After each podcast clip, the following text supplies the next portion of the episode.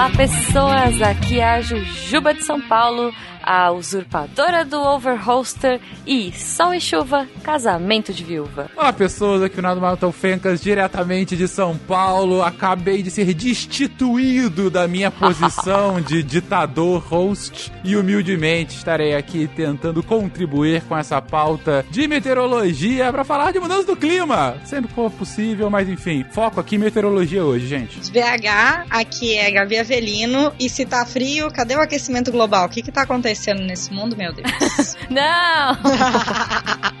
Mentira, gente.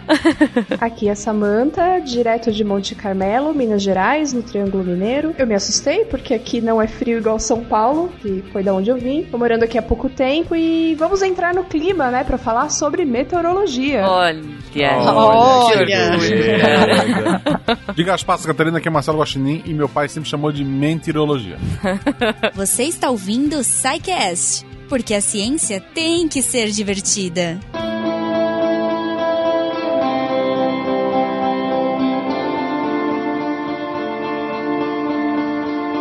Queridões! claro. Estou aqui hoje como a host é, usurpadora do trono do Venquinhas, porque hoje ele vai ser um grande participante. Espero, espero muito de você, garoto, sem pressão. Obrigado. Mas vamos falar de um tema que, para mim, gente, já começa meio maluco. Sabe por quê? Porque eu, a minha vida inteira, e aí eu descobri com essa pauta que eu falava errada. Ao invés de falar meteorologia, eu sempre falei meteorologia. E fiquei chocada de descobrir. Então, assim, que raio significa essa palavra, gente? Pois é, gente. Essa, é, meteorologia, né? É uma palavra que muita gente erra, é super comum errar. E eu sempre falo que o jeito mais fácil de não errar é entender o que significa a palavra meteorologia. Meteorologia, como nome de muita estudos ciência, meteoros. estudos meteoros. Exatamente. Nossa! nota 10. Ah lá, nota ah 10. Falei que eu ia contribuir hoje. Pronto. Tchau, Fencas, obrigada. Então, quando a pessoa entende que é estudo dos meteoros, já entende tudo. Entende que não tem como errar. Meteoro é uma palavra que ninguém erra quando, quando escreve, né? Mas peraí, meteoro a gente tem meteoro de Pegasus, né? A gente tem meteoro da paixão, não sei. meteoro da paixão, não podemos esquecer do, do meteoro da paixão. Exato. Mas o que, que raio meteoro tem a ver com tempo? É muito incrível, né? É uma coisa que eu lembro que foi logo no primeiro ano da faculdade, foi uma coisa que me impressionou, né? Quando a gente pega o dicionário e consulta para ver o significado da palavra meteoro, nós vamos ver aí que tem duas, dois significados, né? O primeiro é o no sentido astronômico. Meteoro é, é aquele brilho que acontece quando um fragmento de, de rocha vinda do espaço entra na nossa atmosfera, aí aquele brilho é chamado de meteoro. Mas se a gente consultar a segunda definição da palavra no dicionário, a gente vai ver que meteoro é o nome dado a qualquer fenômeno que acontece na atmosfera da Terra. E é esse segundo significado que nos interessa, porque o meteorologista faz o quê? Estuda os fenômenos que ocorrem na atmosfera da Terra. E já que falar em meteoro do, da paixão, também tem mais um significado, que é uma coisa é uma coisa que é passageira. Então, Meteoro da pa Paixão, uma paixão passageira. Muito bom, gente, muito bom. Bom, sabemos então o significado da palavra. E aí, vamos lá. Assim, eu vou, eu vou fazer um, um comparativo, tá? Porque assim, eu moro no interior. E aqui na minha terra, de vez em quando, quando tem é, muita mosca entrando dentro de casa, a gente fala que vai chover. eu não sei se aí, né, né, onde vocês moram, tem essas, essas coisas assim, sei lá, essas crendices. Mas, em algum momento da história, alguém parou e começou a observar observar essas coisas e começou a ver padrões e começou a analisar e a meteorologia surgiu, certo, gente? Vamos contar um pouquinho dessa história que não vai ter nada a ver com a minha mosca, mas eu, eu achei justo falar da mosca. Bom, então, Jujuba, às vezes as observações que a gente tem é, é o que vai levar ao conhecimento científico, né? E elas sempre escondem as moscas na hora da chuva. Não sei porquê, mas isso acontece. Pois é, não é? mas são. Isso é resultado de observação, né? E aí, é, observar o que que acontecia na atmosfera e, e, assim, é uma demanda da sociedade, sabe? É preciso entender o comportamento do clima para você saber quanto, quando vai ser a época de plantar ou quando vai ser melhor para caçar. E aí, é, essas observações dos fenômenos atmosféricos, elas é uma coisa que acontece desde sempre. Não sei quando é o sempre, mas tá aí. então, é, a observação do céu, né, que era uma atividade que é muito que é antiga, e aí a gente tem é, na Grécia, Aristóteles descreve o Meteórica, que é um apanhado das coisas, dos conhecimentos científicos, do que era senso comum na época sobre o clima, né? E aí, além, depois disso, à medida que os estudos meteorológicos ou climáticos foram evoluindo, a gente começou a observar qual era a direção dos ventos. E aí, com um catavento, né? Para ver, olha, pera, o vento tá vindo de noroeste. E começar essas observações. E aí, logo em seguida, em Roma, a gente tem Ptolomeu, que já vai começar a trabalhar com alguns conceitos da meteorologia, né? Mas só depois, com Galileu, que as, assim, as observações meteorológicas conseguem avançar, porque ele inventa, né? Ele traz um, um, termômetro e junto aparece também o barômetro, porque o barômetro, aí eu vou precisar de ajuda, mas ele mede pressão. Exatamente. E uma curiosidade, né, é que o Torricelli, que foi o quem inventou o barômetro, ele era aluno do Galileu. Então o Galileu, ele, o Galileu ele inventou o termômetro, né? E o Torricelli foi foi aluno dele. Então você vê que, né, ali começou a construir uma uma rede, né, já muito interessante. Se vi mais longe foi porque estava em ombros gigantes. Exatamente. e aí o Fahrenheit, ele inventa o termômetro de mercúrio. E a temperatura errada também. Exatamente. Exato, é o que eu ia falar. e a temperatura que confunde todo mundo. Nem precisava, né? Mentira. e aí a gente tem o higrômetro, que é higrom, higrômetro, muito difícil. Que ele serve para medir a umidade relativa, eu acho, né? E aí a gente consegue é, medir os principais parâmetros meteorológicos. Isso a Samantha pode falar mais, mas eu acredito que quando a gente mede pressão, temperatura e a umidade e a direção dos ventos que a gente já tinha, a gente já tem um bom começo, né? Um ótimo começo. Gente, e higrômetro? Higrômetro é aquele que é com cabelo mesmo? Sim, com cabelo mesmo. E até hoje é assim, viu? Peraí, como é que é? Você põe um fio de cabelo e. e, e aonde? Como é que é isso? Fiquei curiosa agora. O, o, cabelo humano, né? Ele é sensível a. O comprimento dele é sensível às variações de umidade. A, nós mulheres sabemos, né, gente? Quem tem cabelo. Mulheres ah, não, quem tem cabelo comprido, né? Curiosidade, quando o cabelo ele muda um pouco o comprimento e a, até o formato dele, né? Fica mais ondulado, mais liso, dependendo do, do cabelo da pessoa, devido à quantidade de vapor d'água que tem no ar. Existem instrumentos até hoje que são comercializados que tem um, um como se fosse um, uma mechinha, são várias mechinhas, né? De fios de cabelo. Isso é calibrado em um laboratório para as variações micrométricas, né? No comprimento é, estarem relacionadas a uma escala de umidade. Tem um fabricante de instrumentos meteorológicos que quem gosta de instrumentos analógicos conhece, que é a Fues, né, um fabricante alemão. E até hoje é, são comercializados esses instrumentos. Parece que é um cabelo que vem da Rússia, pelo que eu conversei uma vez com, com um representante da marca, né? E esses, esses cabelos eles são calibrados para funcionar dentro dessa de uma faixa de umidade, variando aí de umidade bem baixa, vai de uns 10%, né, até 90%, 100%. Ah, mas tem que ser um cabelo muito específico. Sabe o que eu fiquei pensando? Nossa, olha que a, a, a startup, sei lá, Jujuba empreendedor. Já fiquei pensando, imagina se fazer um negócio desse com o cabelo de um famoso, sei lá, de um youtuber. Nossa, já pensou? Aquele feixe rosa de cabelo, né? Porque youtuber então, gosta, gosta de colorir o é. cabelo, né? e aí você já vai saber quando você liga seu modificador de ar ou não, de acordo com o cabelo já do seu pensou? youtuber favorito. Olha que, que legal, cara. Fica a dica aí, ó, de graça para quem quiser investir, tá? Eu não vou cobrar, não. Mentes empreendedoras aqui.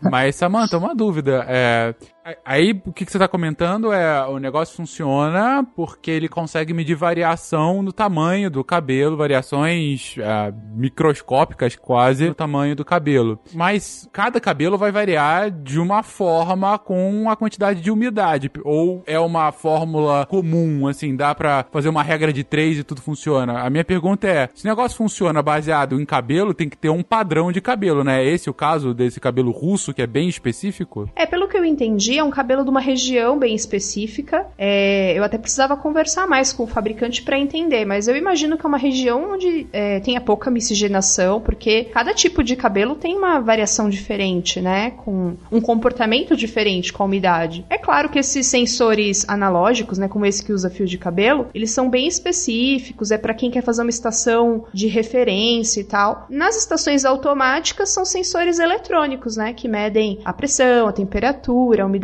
relativa e é mais, pra, mais prático também, né? Porque vai a informação direto para um computador, pela rede. Esses instrumentos, como esse higrômetro de fio de cabelo, precisa de um sempre ter um técnico ali observando o instrumento, trocando os diagramas, que são as tiras de papel onde são marcados os valores, são graficados os valores, né? Feito um gráfico. Então é uma estação assim é, manual, vamos dizer assim, né? O pessoal chama de convencional, normalmente. É, eu imagino que talvez, Fenquinha, seja esse fio de cabelo específico e tudo mais, porque talvez a fábrica seja próxima e eles já estão meio que no, na medida certa, não sei, Já pode tá ter a ver, calibrado, né, É, já ou tá calibrado pra aquilo. Imagina, então acho que vai ser meio caro botar os youtubers, vai ter que fazer uma calibragem pra cada um, não, é melhor não. Às às vezes o cabelo nem dá, porque foi tingido, foi descolorido, tingido, nananã, já mudou. Já alterou tudo. É verdade. é. Ainda sobre Fahrenheit, Torricelli, Galileu e tudo mais, acho que uma coisa bem interessante da gente já citar desde já é, bom, a gente tá falando aí de Galileu, a gente tá falando de final do século XVI, início do século XVII, mais ou menos, ah, no momento em que a gente tem a nossa, uma pré-ciência, vamos colocar assim. Você ainda não tem um método científico mais bem estruturado, mas você já começa a, a ter uma. os primeiros indícios do uso de razão, o, o início do iluminismo e tal. Por que, que eu tô comentando isso? Porque é, todos esses é, instrumentos eles estão usando de artifícios humanos para tentar medir fenômenos naturais. Ou seja,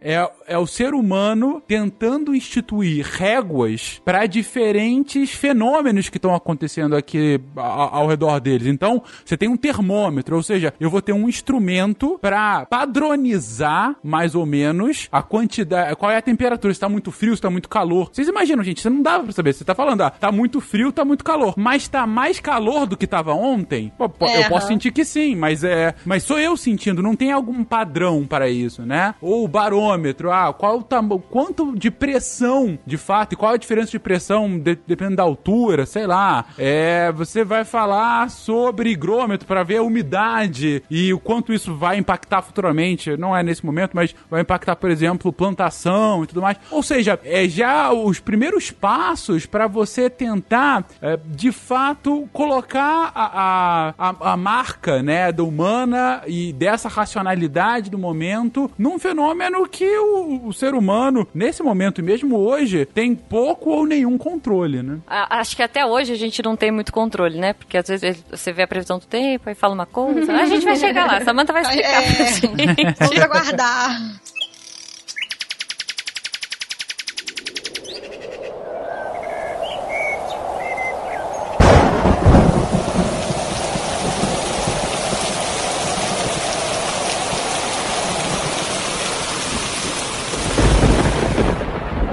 Mas é, ainda estamos caminhando na nossa, na nossa história aqui. Vamos lá.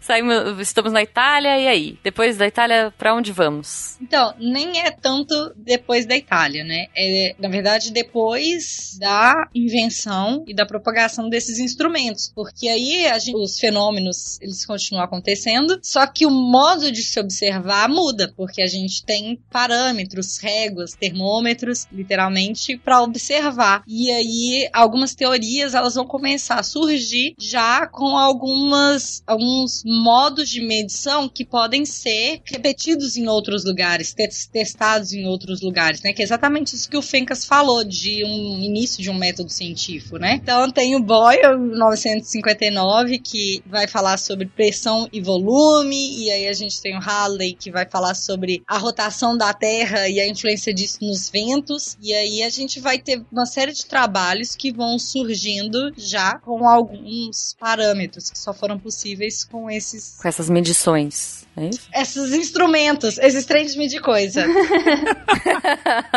Eu acho também bacana destacar a questão do aumento do, do tráfego marinho, né? Tinha já navios indo pra lá e pra cá, é, os britânicos com a marinha e, e com locais, né? Com isso já um, um pouco mais pra frente, principalmente no século XIX, mas no século XVIII também. Já os britânicos pra lá e pra cá, e nos mares, isso colaborou muito no entendimento é, do deslocamento das massas de ar, considerando a escala global, né? Então, as navegações, né, e as pessoas viajando para lá e para cá, isso, isso contribuiu muito nessa observação. É perfeito. O desenvolvimento de novas ferramentas, de novos padrões, está muito associado com as grandes navegações. Não esse. Bom, até o início dessas grandes navegações, elas só conseguiram ocorrer por conta de instrumentos mais primários para a navegação em si. Mas vocês imaginam, gente, de repente você está entrando aí século 17, século 18, um, um, uma, uma quantidade de barcos no oceano fazendo travessias é, no Oceano Atlântico e principalmente no Pacífico, que, que também é, é muito mais.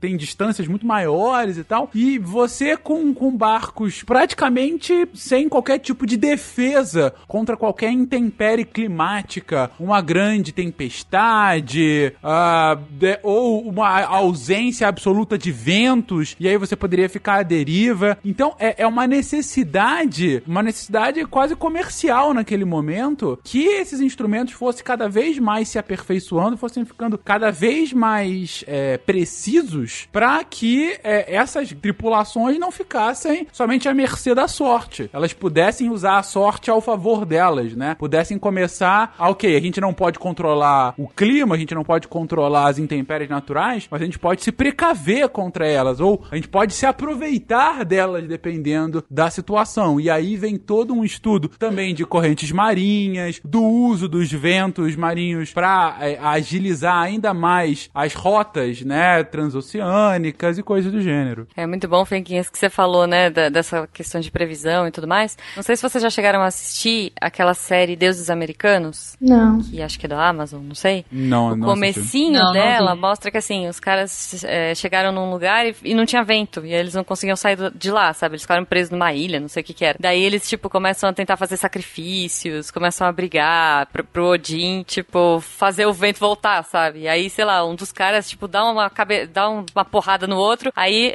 aí eles põem um saco de areia pra cair, né, no chão, pra ver se vai ter vento. Aí, ih, dá uma mexidinha no vento. Eles, tipo, ah, caramba, é isso. Aí começa aquela batalha, uns batendo no outro, pra ver se eles conseguem, tipo, chamar, entre aspas, o vento pra ir embora desse lugar, sabe? tá vendo? Se eles tivessem essa- esse esquema todo, eles não teriam, precisariam se bater, né, gente? Não precisariam de deuses. Exato. Bom, mas é, passando um pouquinho, eu brinquei ali atrás sobre a pessoa do tempo que sempre erra e tudo mais, né? Eu acho que é legal a gente falar um pouquinho também disso so- sobre essas pessoas, né? Que estão aí, pô, desde que eu me conheço por gente na TV, eu vejo o homem do tempo, a moça do tempo, a pessoa do tempo, é, falando se vai chover, se não vai. Eu achava o máximo que as pessoas olhavam pra, pra uma tela que não existia e sabiam apontar exatamente o lugar e tal. Depois eu fui descobrir que tinha uma TV na frente deles indicando, né? Não, é marcado com giz na parede. Ah, é? É, eu vi um, pelo menos, quando eu fui visitar o da, da RBS lá em Florianópolis. Aham. Eles marcavam com giz pontos na parede. Cara, pois é, porque assim, pensa, você tá num fundo verde, né? Ah, ah, Quer dizer, hoje em dia não, hoje em dia você já tem aquelas telas e tal, mas antigamente a pessoa tinha que olhar pro nada e apontar pro lugar nenhum. Sim. né? Baseado em alguma coisa. Eu já vi alguns que, na verdade, eles olhavam uma TV na frente deles, onde estava sendo projetado o mapa, e aí eles iam botando a mão assim, mais ou menos onde era, sabe? E nesse momento eu tô fazendo igual. Mas. Na época da na faculdade, eu fiz uma disciplina que se chamava Meteorologia nos Meios de Comunicação. E a gente tinha que é, pagar esse mico, né? Eu digo pagar o mico porque é super legal. A gente tinha que escrever um roteiro, mas a parte difícil era justamente olhar pra TV e você não podia olhar pra sua mão e nem olhar pra trás. Atrás não tinha nada. E ainda mais que era na faculdade, era um esquema bem é, improvisado, né? Atrás da gente tinha um mapa desenhado na lousa e você não podia pôr o seu braço pra trás, o seu braço tinha que ficar alinhado com o corpo e você não podia olhar pra para trás. Era muito estranho. Era muito esquisito. Pois é, gente. Pois é. Bom, é, assim, hoje a tecnologia evoluiu, já é aquela tela de touch, às Sim. vezes a pessoa até clica e abre um monte de coisa, tudo moderno, tá mais fácil pra eles, né? Ou, ou não, porque às vezes dá pau na tela e tal, enfim. Mas, gente, a- é- é- eu, digo da, da importância dessas pessoas, eu acho que é legal a gente falar um pouquinho disso, porque desde que a gente, acho que todo mundo aqui sempre acompanhou a pessoa do tempo nas, nas- todo dia, né, na sua TV, assim, ah, amanhã vai chover, amanhã não vai. E eu achava muito mágico, tipo, como que ele sabe? e como que ele sabe, pessoal? Me ajudem aí. Pois então. Um de cada vez, tá? Ah, pode deixar, viu?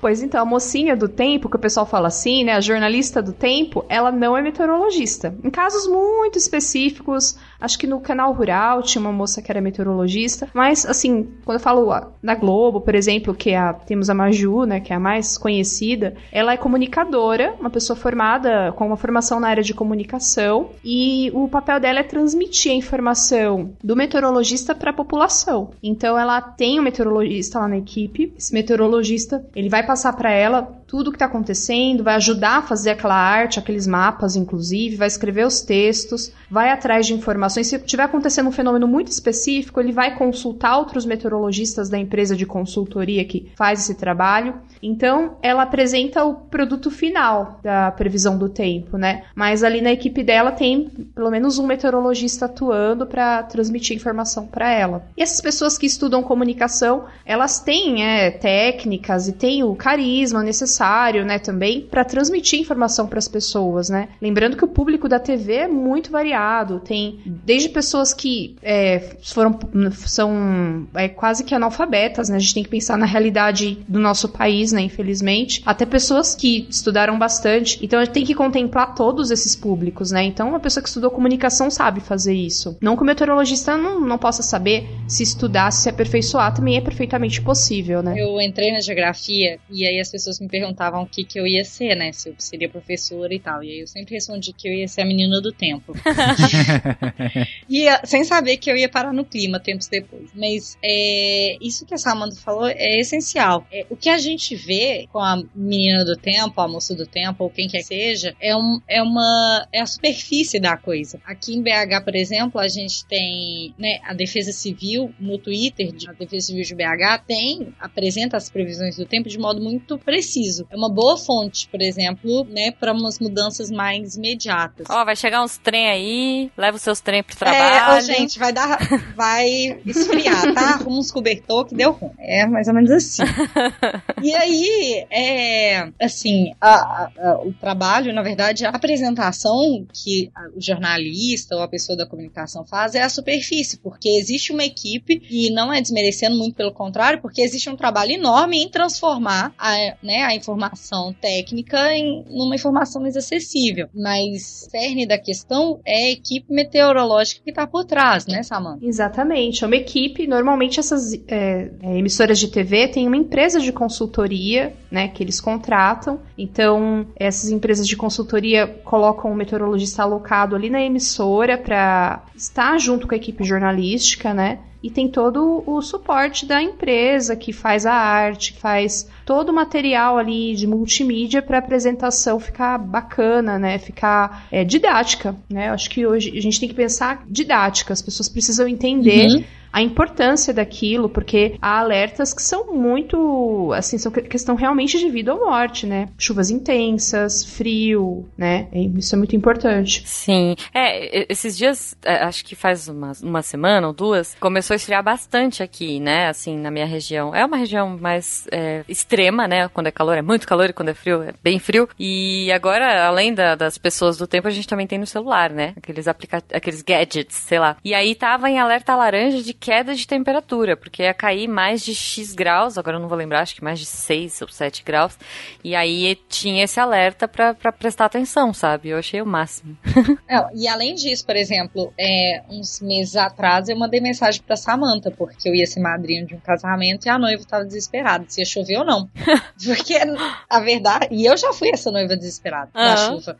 A verdade é que a consultar a previsão do tempo é meio que determinante pra gente saber saber o que a gente vai fazer, o que a gente vai deixar de fazer, como a gente vai fazer aquela coisa, né? E aí a gente tá pensando aqui na nossa vida cotidiana, ah, não, pera, amanhã vai chover, então eu vou levar uma sombrinha, que eu vou pegar um ônibus e tal. Mas isso pra agricultura, pra indústria, quando a gente eleva a escala de pensamento e tal, tem uma importância enorme né? Ter essa previsão do tempo e saber, né, conseguir prever como o tempo vai se comportar nesse período de tempo que está chegando é muito importante para essas atividades de grande porte também. É, pois é, a gente, a gente, é, a, a, gente pensa no micro, né? Leva ou não leva guarda-chuva? É, sei lá, se bem que em São Paulo você tem que levar tudo mais um pouco, acho que o Fencas me entende. Eu sempre. Como dizem os paulistas, São Paulo faz as quatro estações no mesmo dia. Exatamente. Clássica. Eu tenho um, tinha um professor na faculdade que ele dizia, né, que meteorologia vai de A até Z. E ele provava para você. Então ele dava o exemplo, por exemplo, de agronomia até zootecnia, porque a meteorologia ela acaba sendo uma ferramenta para diversas outras áreas do conhecimento, né? Eu trabalhei por muitos anos numa estação meteorológica onde a gente coletava esses dados meteorológicos que a gente comentou no começo, né? Pressão, temperatura, umidade relativa, vento e a quantidade de pessoas que nos solicitavam esses dados era imensa e variava desde o agricultor, do biólogo, do engenheiro, tá fazendo uma, uma obra, por exemplo, engenheiro civil e essa obra ele quer que seja ecoeficiente, então ele leva em conta temperatura, temperatura do solo, quanto chove. Então a gente fornecia dados para um imenso, uma imensa gama assim de, de áreas, né? É muito incrível. Até para área judicial, eu lembro de já ter atendido. Tem a vamos podemos até chamar de meteorologia forense, né? O caso era uma situação em que a gente não sabe detalhes do processo, é claro, mas era uma questão que num depoimento a pessoa disse que tinha chovido numa determinada situação. Então elas perguntaram, como a localidade era próxima da estação meteorológica que eu trabalhava, ah, veio uma cartinha do juiz lá, do, do, do, pessoal da investigação, perguntando: olha, vocês têm dados dessa região, a gente precisa saber se isso aconteceu mesmo. Até para isso, a meteorologista, ela, a meteorologia ela é importante, né, para diversas áreas. Nossa, que, que louco, né? A gente não para pra pensar nisso. Gente, eu tô achando lindo, assim, mas eu quero muito saber como é que é feita a previsão do tempo que a Maju ou que o meu celular me mostra ali. A bola de cristal, né?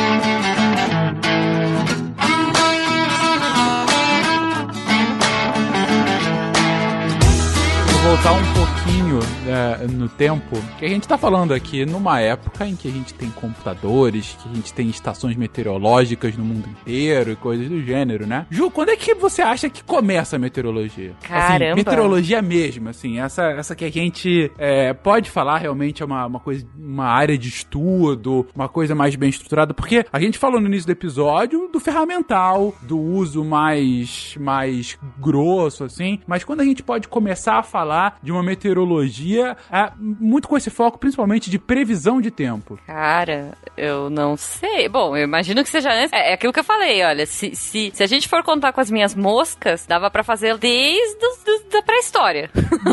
o cara vai sair para caçar, a mosca entrou, ele não vai mais. Não, vai claro, chover. você sempre teve é, esses indícios, né? Ah, quando as juntas do meu joanete doem, eu sei que vai chover, coisa do gênero.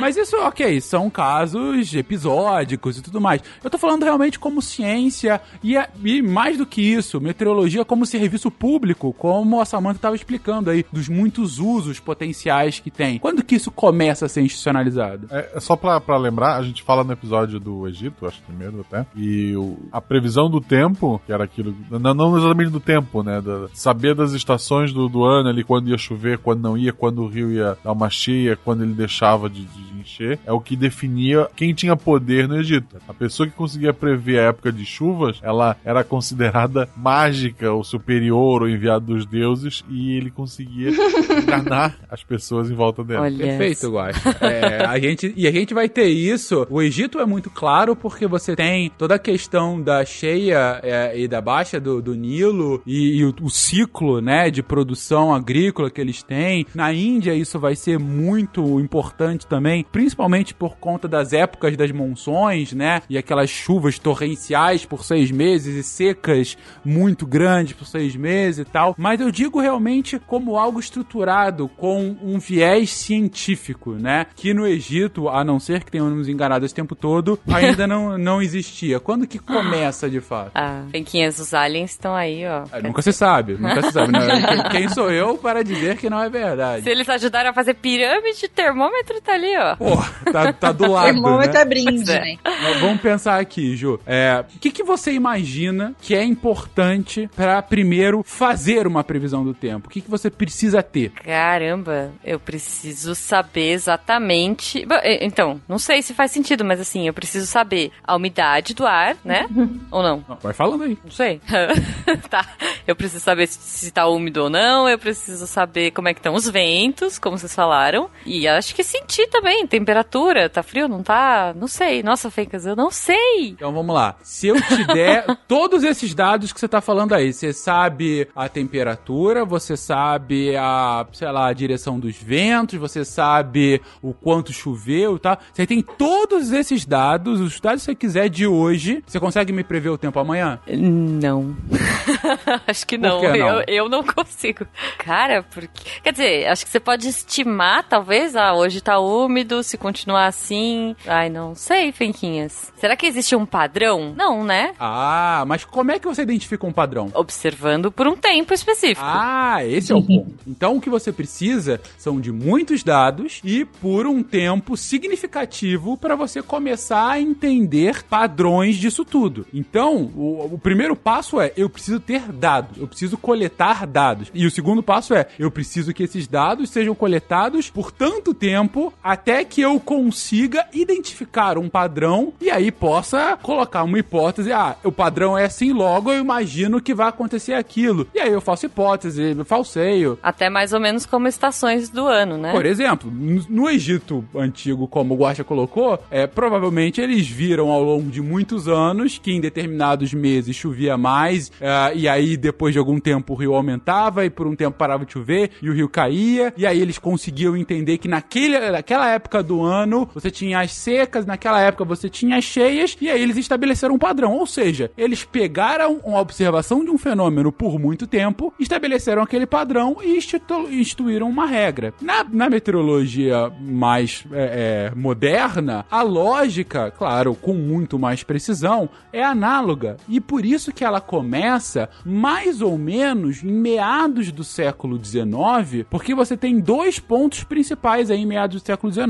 Três pontos principais. Primeiro, você tem dado. Você tem cada vez mais esse aspecto científico de precisamos medir as coisas e precisamos registrar essas medições cada vez mais. E aí, num país, você tem várias pessoas medindo por muito tempo aqueles fenômenos, e aí eles começam a registrar. E eles começam a trocar entre si essas informações. Então, a Samantha e a Gabi, que estão lá em Minas, elas começam a anotar. Eu, ao mesmo tempo, anoto aqui de São Paulo junto com a Jujuba e o Guaxa, lá em Santa Catarina, também anota. E a gente começa a ver, olha, no dia que a gente tá gravando aqui, em determinado momento, aqui tá fazendo muito frio, mas não tá chovendo. O Guaxa fala, é, aqui tá garoando. A Gabi fala, não, é, aqui tá, aqui tá, tá mais quente. E aí, e com os mesmos padrões, você começa a estabelecer essas informações. Aí entra o segundo ponto, que é, você precisa se comunicar e se comunicar de forma rápida. E o que que acontece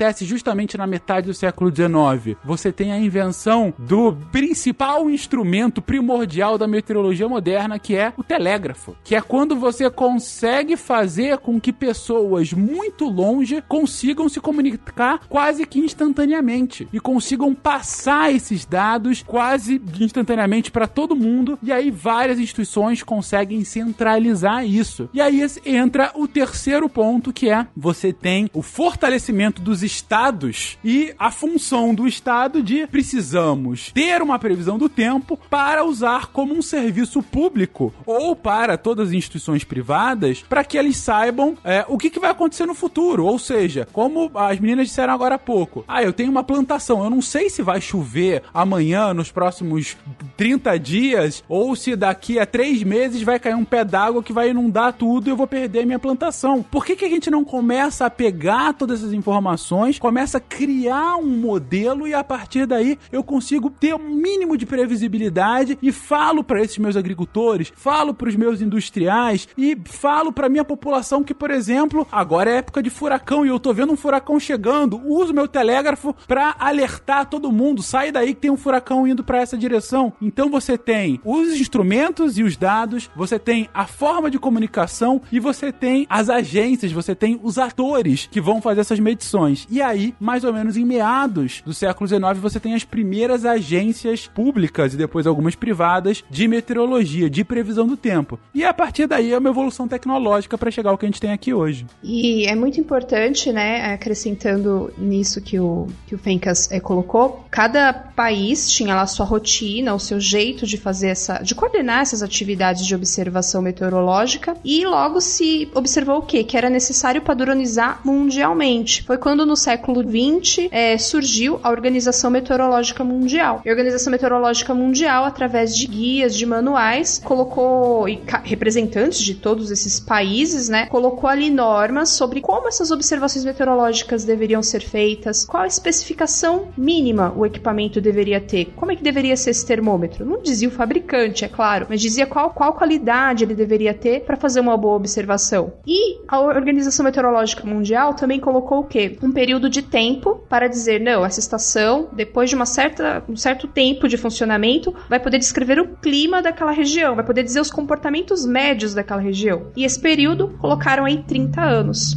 Então, com 30 anos de dados, a gente já consegue ter uma boa ideia dos comportamentos médios daquele local, daquela região onde a estação está instalada. Para como funciona exatamente a previsão do tempo, apesar, né, além da observação dos padrões, é destacar a importância entre clima e tempo, já que você falou sobre essas, né, esse período de 30 anos da OMM. Porque, primeira coisa importante de tudo, e né, qual a diferença entre clima e tempo? O tempo é isso aqui que a gente está vendo agora. Então, então, olhem pela janela da casa de vocês. Tô olhando aqui, em BH não está chovendo, o céu está sem nuvens e está frio. Aí vamos imaginar que esteja com uma temperatura de 17 graus. Isso é o tempo. Tempo é o agora. E aí o clima é um acúmulo de tempos e é a observação de vários tempos. Por isso que a OMM recomenda 30 anos. Então, o, vários tempos foram observados nesses 30 anos. E aí nós encontramos determinados padrões uma série de padrões. Que seja, por exemplo, nos períodos, é, nos meses entre setembro e fevereiro, março, a gente tem um período chuvoso e aí a temperatura é mais elevada, beleza. Então a gente tem um período de período que é quente e chuvoso. E aí a gente considera que a partir de março até né, os outros seis meses a gente vai ter um período que vai ser frio e seco. E aí a gente tem, olha, em lugar a gente tem um clima que é uma estação chuvosa e quente outra estação que é, que é seca e fria. Essa é a diferença entre clima e tempo. E é isso que a gente tem que ter muito claro na nossa cabeça, principalmente pra gente entender como que é feita a previsão do tempo. Por isso que a gente pode ter períodos de chuva, pode ocorrer uma chuva durante tempo de chuva numa estação seca. As coisas podem acontecer. E é por isso, senhores mandatários e filhos de mandatários, que não é porque a gente tá com um dia frio, ou mesmo porque a gente tá numa semana, num mês mais mais frio, num verão atípico, num inverno atípico, que isso é uma prova irrefutável.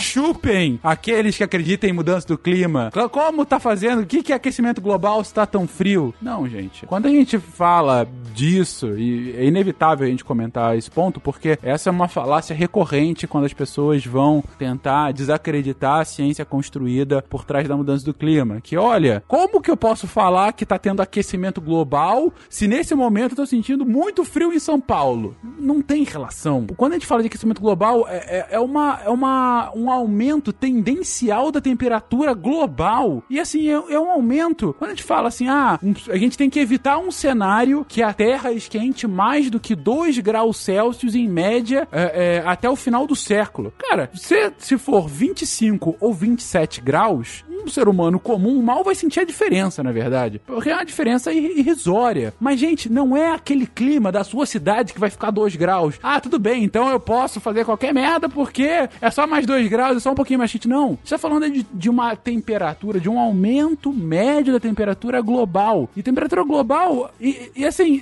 no caso aqui é, é, até o final do século. Então, você tá gravando isso em 2019, é nos próximos 80 anos, a gente já aumentou, na verdade, 0,7 a 0,9 do, do período pré-industrial. A gente não poderia aumentar mais um grau Celsius nos próximos 80 anos, que é um negócio pequeno. Mas assim, é um grau na temperatura média. Significa que vão ter lugares que vão aumentar 6, 8 graus. E lugares que vão diminuir a temperatura também, em média. Mas um verão atípico, um inverno atípico, um dia frio, principalmente, isso não quer dizer nada com relação a essa medição geral do clima, que é algo muito, muito mais de longo prazo. É uma verificação que, em modelos, às vezes começa de 1850 para cá. Tem modelos que pegam de datações de milhares, de, de, de centenas, até centenas de milhares de anos para trás. E aí não, tá um pouquinho mais quente, um pouquinho mais frio. Vocês estão errados, cientistas que ficam fazendo balbúrdia.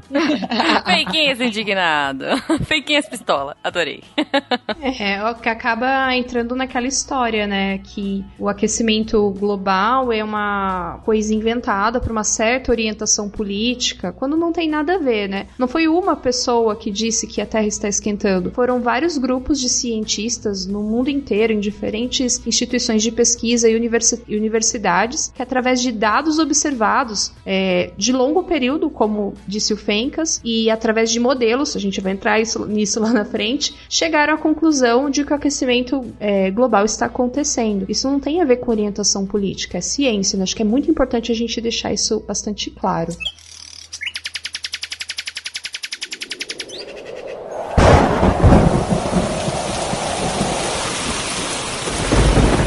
Mas eu fiquei enrolando pra caramba antes para contar essa história da meteorologia. Não, porque eu acho interessante a gente saber realmente de onde é que vem e por que da importância, né? Porque hoje a gente toma como um dado, porque vai ter a previsão do tempo em qualquer telejornal e pronto, é para isso que serve Celular. a meteorologia. Não, é, é um negócio muito. É, hoje em dia eu sou ainda muito analógico, né? Previsão do tempo. Eu pego meu celular e vejo qual é a temperatura, vejo se vai chover amanhã. E é impressionante, assim, tipo, eu, eu, eu gosto de ver, acompanhar a linha do dia, né? Que faz aquele gráfico, tanto de, tem, de temperatura quanto do clima, né? Assim, ah, vai chover, não vai, vai ficar nublado, tá, tá. até, né, assim, dona de casa agora, para saber se eu ponho a roupa no varal, se eu não ponho a roupa no varal.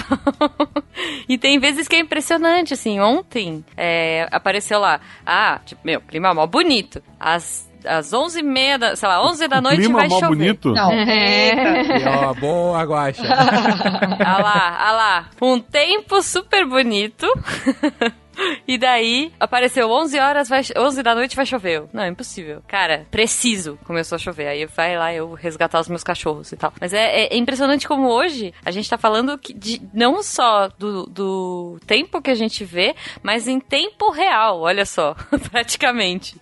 Você acompanha durante o dia, assim, é muito interessante. E esse é o ponto, né? Como que a gente conseguiu evoluir desse amontoado de dados do, de meados do século XIX para, de fato, essas previsões de hoje que são feitas por supercomputadores. E aí eu admito a minha total ignorância e clamo pela Samantha para que me explique isso. Porque, de fato, eu realmente não. Eu sei que é uma análise grande de, de dados e modelos, mas, cara, como é que é feito hoje? Vamos voltar à era antes dos computadores, né? Antes de ter os computadores, a gente vai chegar lá e vamos notar como a história da meteorologia anda lado a lado com a história das comunicações, né? E com a evolução dos computadores. Bom, tinha as observações, estações meteorológicas é, com profissionais realizando observações em diversos países por todo o mundo, diversas localidades, né? Tinha os navios que iam fazendo suas, tra suas trajetórias e também coletavam dados assim. Bom, isso é feito até hoje, né? Bom, naquele tempo, quando não tinha um computador, só tinha esses dados. Então, o que ocorria era que essas informações chegavam até os escritórios centrais de cada país e aquelas cartas sinóticas, né, que são mapas com informações sobre a localização dos centros de alta pressão, dos centros de baixa pressão, a localização das frentes frias. Bom, esses mapas eram feitos e eram feitos a cada seis horas, normalmente. Era o tempo também que levava para as informações chegarem nos escritórios. Se comunicavam, um telégrafo, um profissional de um país ou de uma localidade de um país conversavam e iam traçando essas cartas. Dessa maneira, se conseguia ver, por exemplo, o deslocamento de uma frente fria e poder fazer uma previsão, e essa previsão era feita principalmente com base naquele acervo mental que o meteorologista já tinha. Então pensa lá num meteorologista que já estava trabalhando há 40 anos, ele já tinha experiência, já conhecia os dados daquela região, já sabia como os fenômenos meteorológicos evoluíam, então ele conseguia fazer uma previsão usando os dados e usando o empirismo também, né? Então era assim que era feito. Normalmente quanto mais antigo o profissional trabalhando ali, melhor era a qualidade da previsão dele. Então era desse jeito que era feito. Vieram as guerras, né? A Primeira Guerra, a Segunda Guerra, e isso foi se aperfeiçoando, né? Porque a meteorologia acabou sendo uma ferramenta importante durante os combates, né? Durante a guerra. Tem até a história clássica do dia D, né? Em que os aliados é, tiveram muita sorte, mas na verdade eles tiveram acesso a uma previsão do tempo muito boa que os, os ingleses fizeram não só com dados dos aliados, eles conseguiram, através de espionagem, os dados dos alemães. E aí eles conseguiram uma, um quadro sinótico mais completo. Quando eu falo quadro sinótico, é o mapa ali completo da, da Europa, né? Para ver como evoluiu o tempo no dia D, como é que ia ser. Então foi uma previsão do tempo de bastante sucesso. Então tudo era feito assim. Mas, mas eles acertaram que ia ser chuva de bala, não? Acho que não tem um símbolo sinótico para isso, um símbolo para pôr na carta sinótico. um revolvinho, assim. É, não, não tinha os emojis ainda. É muito bom.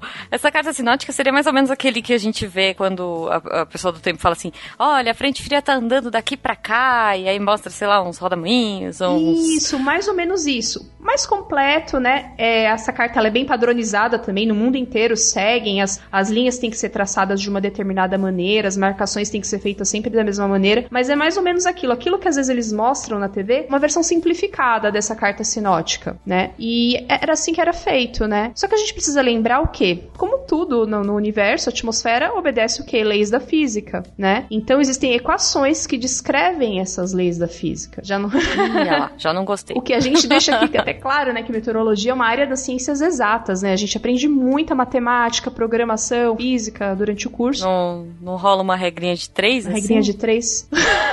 acho que, acho que talvez. Se chuva, igual a 100. Se a temperatura seria bom, né?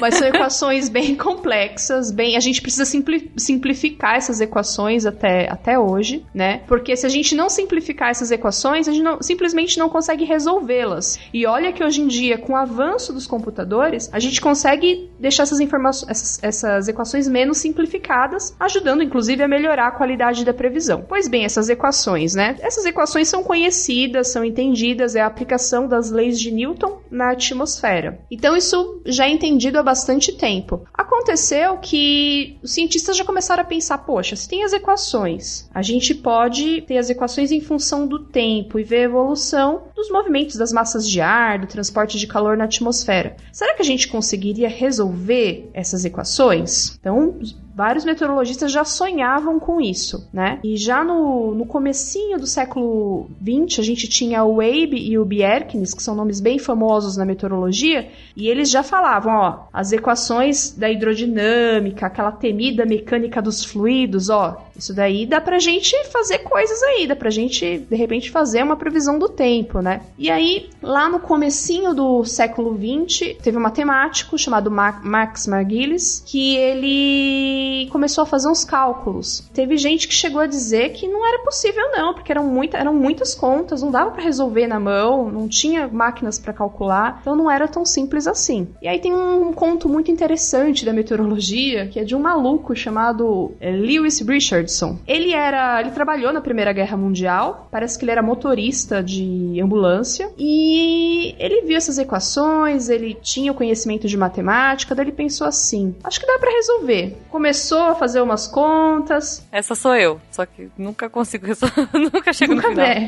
Ali no tempinho livre dele, ele fazia um pouquinho de cálculo, parava. Aí ele falou assim: olha, dá para fazer, mas não é trabalho para uma pessoa só. Começaram até a imaginar na época, né? Não só ele, como outros entusiastas, professores, cientistas pensaram: ah, de repente a gente bola um estádio, tá todo mundo fazendo os cálculos, um vai passando o cálculo pro outro, cada um faz uma partezinha da equação, aquelas equações enormes, né? Cada um faz uma partezinha da equação, aí vai ter um responsável por ir passando nas fileiras dos estádio, do estádio para ir pegando o que, que o outro resolveu, o que o outro já não resolveu. Falaram, é, talvez assim desse certo, né? Mas ainda. Imagina se um erra a conta. Né? Que tristeza. Um computador humano. é, esse daí vai ser, né? Coitado, né? Ficaria até com dó, porque a conta, o cálculo dele ia depender, ou ia ter que voltar tudo. Então, ele falou assim: ah, dá pra fazer, mas não dá pra, ainda não, não é trabalho para uma pessoa só. Aí surgiu aquele computador famoso que é considerado o primeiro computador, né? Que acho que muitos sabem qual é o primeiro computador. É o ENIAC, né? E o, o ENIAC, ele foi feito, inicialmente foi comissionado pelo exército americano. E a ideia era o quê? O ENIAC calcular a dinâmica dos projéteis. Só que a comunidade científica ficou de olho. A galera ficou olhando, falou: peraí, isso daí não serve só para isso, não, dá para fazer outras coisas, outros tipos de cálculo. Então, o casal von Neumann, né? A Clara Dan von Neumann, que era uma programadora, e o John, eles quiseram fazer um teste numérico com o ENIAC. Vamos ver o que, que isso, o que, que a gente pode fazer com o ENIAC. E pensaram no problema da previsão do tempo. Foi então que eles dois, mais outros é, dois cientistas, o Charney e o Fidjortov, eu nunca sei falar porque ele é ele é escandinavo, não lembro de qual nacionalidade ele é. Eles escreveram um artigo que é unanimidade, assim, ele inaugurou a previsão numérica do tempo. E eles escreveram esse artigo, que é um artigo básico, assim, que todo meteorologista aprendeu no curso, ou mesmo físico que trabalhe com a área, né? E nesse artigo a ideia era o quê? Era usar o computador para resolver um problema simples. Eles simplificaram a equação ao máximo e a ideia era fazer uma simulação para comparar, uma simulação de algo que já aconteceu, para comparar com a carta sinótica daqui aquilo. Quando eles compararam, os mesmos padrões atmosféricos foram observados, ou seja, se na carta sinótica estava lá baixa pressão, alta pressão, frente fria, na simulação os mesmos padrões foram encontrados. Então aquele artigo foi assim um, uma coisa maravilhosa dentro da comunidade científica, né? Então, naturalmente, o, a, os computadores não pararam só no ENIAC, né? Foi a coisa foi toda foi evoluindo, os computadores foram melhorando, foram ficando mais acessíveis, foram ficando menores também, porque o ENIAC ocupava uma sala inteira de um prédio, ele era gigantesco, né? Pesadíssimo. Hoje em dia a gente tem coisas muito mais portáteis, né? Tanto que o, num artigo recente de 2008, um meteorologista irlandês, ele pegou os mesmos códigos numéricos lá que resolviam as equações utilizados pelo, pela equipe lá do von Neumann, né, desse artigo, e simulou num Sony, num computador Sony, num Vaio, e simulou também, usou, pegou as mesmas equações e simulou num celular, um celular Nokia. E demorou 30 milis, microsegundos para essa simulação ser concluída. O original demorou um dia. Ou seja, eu quero saber a previsão do tempo para Nossa. amanhã. A previsão só ficou pronta amanhã. então demorou um dia inteiro, já com, com o que a gente tem agora. Agora não, a gente tem em 2008, porque a coisa já evoluiu desde 2008. Não, é isso que eu ia comentar, Samantha. Você falou, esse artigo recente de 2008 já tem 11 anos, tá? Só lembrando. já tem 11 anos. É porque eu não tô, eu, eu até cheguei a procurar, mas eu não, não cheguei em, deve ter com certeza pessoas que fizeram é, esse mesmo teste, talvez, num computador de agora, né? Ou uma geladeira, talvez. Ou numa geladeira, talvez, né? Então é, é, muito impressionante essa evolução. E essa evolução foi o que possibilitou que as previsões do tempo ficassem prontas em tempo hábil. Você não imagina só, olha, eu vou, vou, quero saber como é que vai ser o tempo amanhã. Só que a previsão do tempo só ficaria pronta amanhã? Não dá, né? E com essa evolução na, na capacidade de cálculo né, dos computadores, foi possível que as previsões do tempo ficassem prontas em tempo hábil para as pessoas consultarem, usarem e ser uma ferramenta importante para o dia a dia. Aí aí, Ju, uma coisa só para complementar essa ótima explicação da Samantha, e que já vai ser uma coisa essencial pro restante do cast, é, é entender essa explicação de como eles calibraram esse código desse computador primordial que demorava um dia para fazer os cálculos, né? que não foi regra de três, tô triste aqui, chateada. eles identificaram alguns padrões por conta de informações anteriores. A partir dos padrões, eles chegaram a uma. é, é, Eles conseguiram identificar um, um grande padrão, assim, digamos assim, uma fórmula, um grande modelo, né? De, de, de como, de fato, aqueles números funcionariam ao longo do tempo. Ou seja, ah, se eu tô com esses, esses é, é, indicadores iniciais, se eu tô com essas, essa calibragem inicial que eu dou e coloco na minha fórmula, a partir desse meu modelo, a evolução disso ao longo dos dias vai ser que a temperatura em tal dia vai ser essa, em tal dia vai ser essa, vai ter esse, vai ser esse, vai chover aqui, aqui, ali. Ou seja, você tem uma calibragem inicial, você tem uma fórmula, um modelo matemático, e a partir disso, você tenta chegar a uma previsão do que vai acontecer no futuro. Aí você vê o que eles fizeram no artigo. Eles compararam as informações iniciais com o que o modelo gerou no computador e compararam isso com o que de fato aconteceu na, na- nas anotações históricas. E aí eles viram: olha, tá batendo, tem uma grande é, relação aí, ou seja, esse modelo ele é 95% certeiro, entendeu? Ou seja, em 95% do. Tô aqui chutando, não sei qual é o desse artigo, Tá. mas enfim. É, X%. X%, é, eu tô falando de um número alto, né? É, do, de 100 dias, 95 a gente conseguiu, a partir desse modelo, a gente acertou de fato com o que a realidade nos mostrou. Ou seja, tinha um dado inicial, extrapolei para um modelo, usei esse modelo com dados históricos, a partir daí que eu posso fazer, olha, se eu tenho tais dados, eu talvez consiga extrapolar para um modelo e prever o próximo dia. E é assim que modelos meteorológicos vão funcionar sempre, com a diferença de que quanto mais dados e mais informações você tem com relação a desses dados, de como eles se cruzam, mais preciso vai ser o que você vai retirar depois de rodar esse modelo. Ou seja, se, se eu consigo ter um número de informações muito grande e eu sei o quanto essas informações elas se relacionam entre si, o quanto A causa B ou o quanto A, B, C vão causar D, eu consigo, se eu tiver A, B, C de hoje, possivelmente eu consigo prever o D de amanhã. Claro, hum, é, eu tô simplificando aqui, mas o ponto é, é, e, e aí voltando ao que a Samantha colocou, se eu consigo ter uma máquina rápida o suficiente para processar muitas informações durante um tempo significativo, não só eu vou conseguir ter a previsão de tempo de amanhã, como eu posso, eu posso inclusive ter uma previsão, uma, uma previsão um pouco mais grossa, né? Não é uma coisa bem certeira, mas de muito mais tempo no futuro. E é assim que os modelos climáticos, justamente que vão falar sobre aquecimento global, vão falar sobre mudança do clima,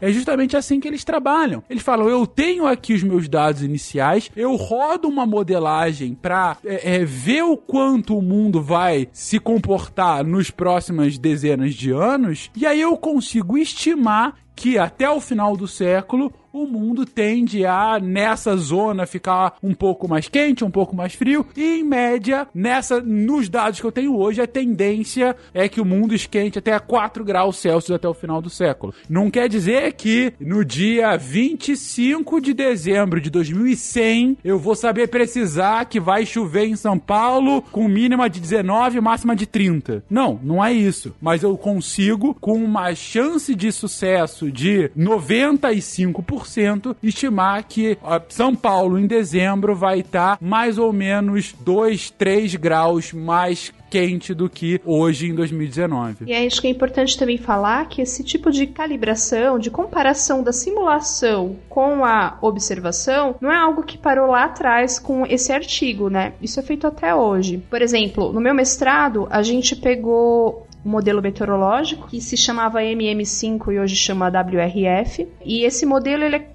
todos os modelos meteorológicos, né, não só esse, eles são desenvolvidos por instituições de pesquisa, não é trabalho de apenas um meteorologista, na verdade são vários meteorologistas, matemáticos, programadores, físicos, cada um contribui com uma parte do modelo. Então, no, no cada parte do modelo, uma, por exemplo, vai descrever como as nuvens crescem, como as nuvens evoluem. Uma outra parte vai descrever como é o transporte de calor da superfície, do chão, para a atmosfera. Uma outra parte vai lidar com questões relacionadas à interação ar-mar, né? Como é a circulação de brisa, o que, que acontece ali na, nessa faixa costeira. Então, os modelos têm essas partes. E durante o meu mestrado eu comparei duas partes. Eu testei o modelo com uma, um tipo de, de programação e mudei um parâmetro lá dentro do modelo para a gente comparar isso com a realidade. Então eu fiz uma simulação de algo que já passou, justamente para comparar com a observação. Isso é feito o tempo todo para cada vez mais melhorar a qualidade da, da, previsão do tempo e da previsão do clima, que foi também como o Fencas colocou, que é algo que é muito falado hoje em dia, né, dentro desse cenário de emergência climática.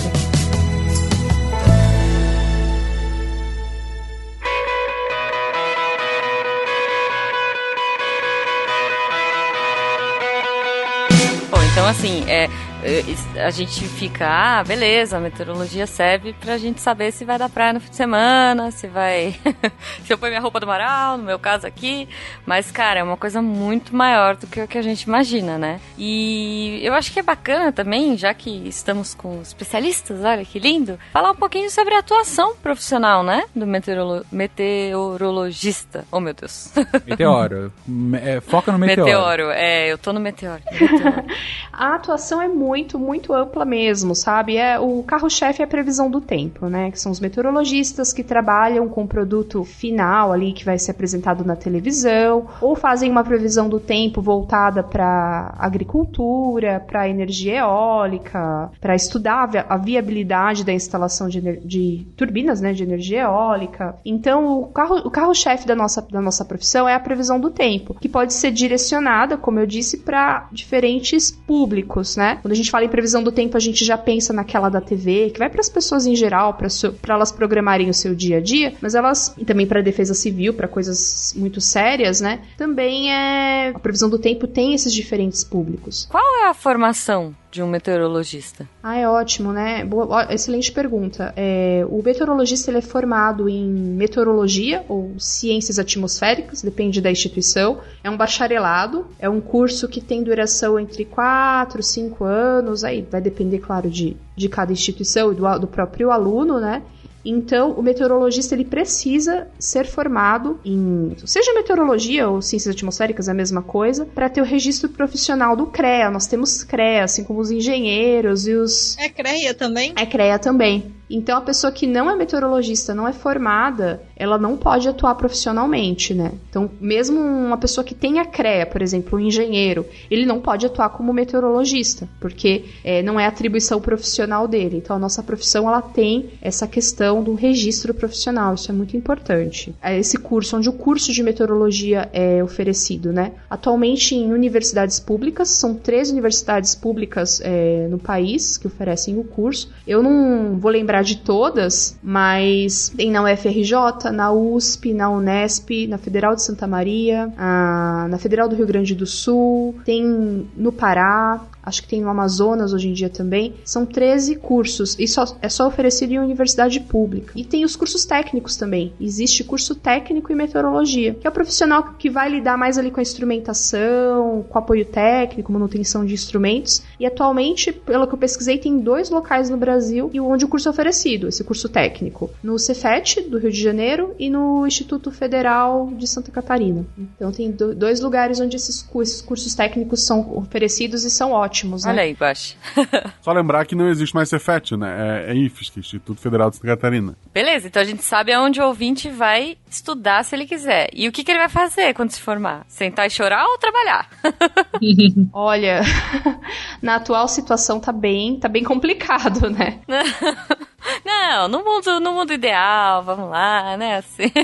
No mundo ideal, aí ele vai trabalhar numa dessas empresas de consultoria. A maioria está no, no sul e no sudeste, né? São empresas que prestam consultoria para agricultura, para televisão, para indústria, até pla plataformas de petróleo também, né, que eles dependem da previsão do tempo por questões de segurança. São exemplos de algumas das áreas de atuação dessas empresas de consultoria. É, pode atuar dentro de uma estação meteorológica, de um órgão de meteorologia, aí normalmente é concurso público, porque as estações meteorológicas é, oficiais, elas estão vinculadas a algum órgão do governo. Pode atuar também na iniciativa privada, empresas de, que montam essas estações meteorológicas e oferecem para fazendeiros, por exemplo. Então, também pode atuar nessa área técnica de, de venda, manutenção de equipamentos meteorológicos. Hoje em dia, eu tenho colegas trabalhando em empresas de energia eólica, então trabalham junto com engenheiros ali para implantação, para estudo de implantação de parque eólico. E a nossa carga de programação, de estatística no curso é tão interessante que até eu tenho colegas que saíram da área, mas conseguiram trabalhar em banco, por exemplo, em empresas de investimento. Olha só, olha só. que nem físico, né? Tem, tem muita gente de engenharia, de física que acaba indo para esse lado também. É, então tem muita gente hoje em dia trabalhando nessa área. É, eu queria muito saber aonde vai entrar o cobra coral aqui. Ele entra na margem de erro de vocês? Ele é a margem de erro. polêmico. gente, essa história de cobra coral, ela é tão, ela é tão antiga, né, que eu lembro que eu me formei é, já faz um tempo. já faz mais de 10 anos. E eu lembro que nessa época já se falava em, em cacique cobra coral.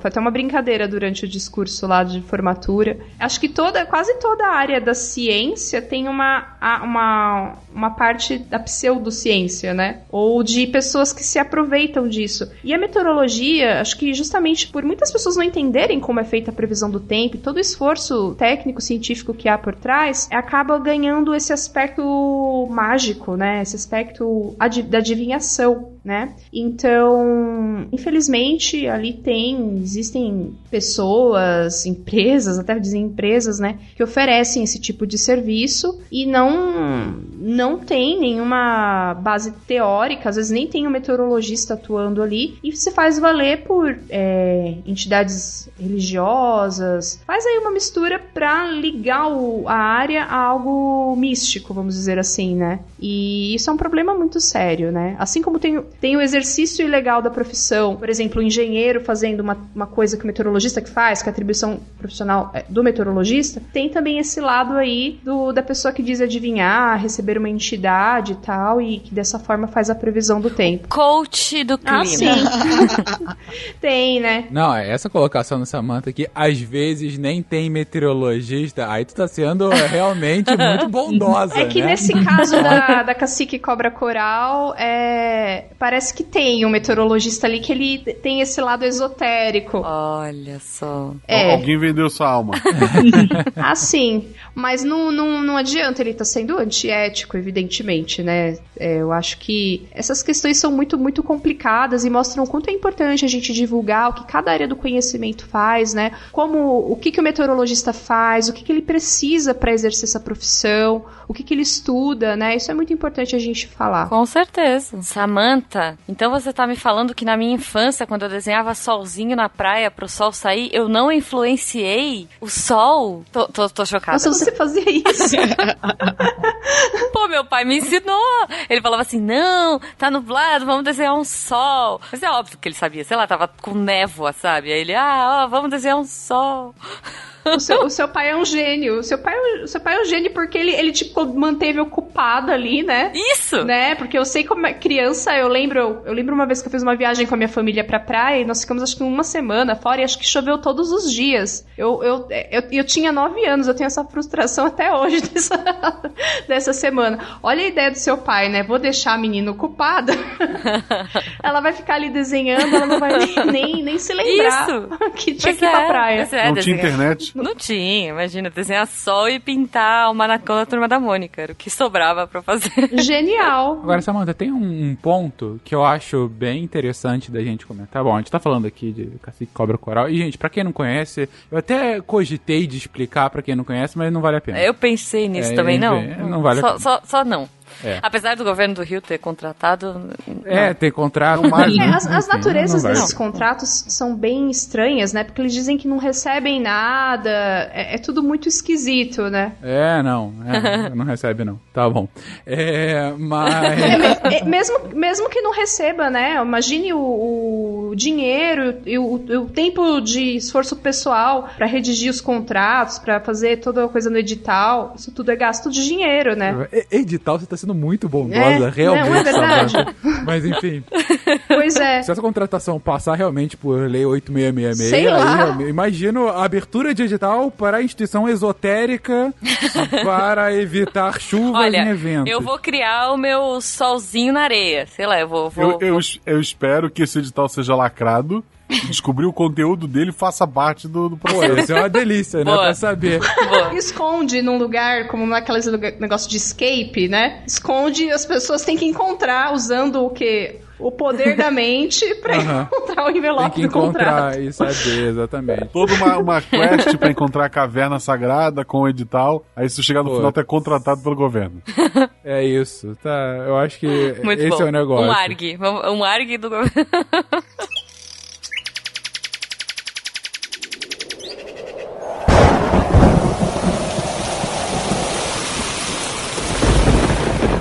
Mas falando sério, é, esse tipo de, de, de fundação, inclusive esse tipo de, como você disse, os terraplanismos, né, de cada uma das disciplinas, especificamente meteorologia, está muito associado tanto a essa questão das pessoas não terem dimensão do trabalho técnico atrás, né, quanto também por um ponto, eu até faço uma, uma, um exemplo anedótico aqui, mas enfim, eu comentei com alguns colegas de trabalho que eu ia gravar um episódio sobre meteorologia, né, é, eu comentei anteontem, ontem, e aí começou uma discussão na mesa sobre meteorologia e falando, ah, eu não acredito nisso porque sempre erra.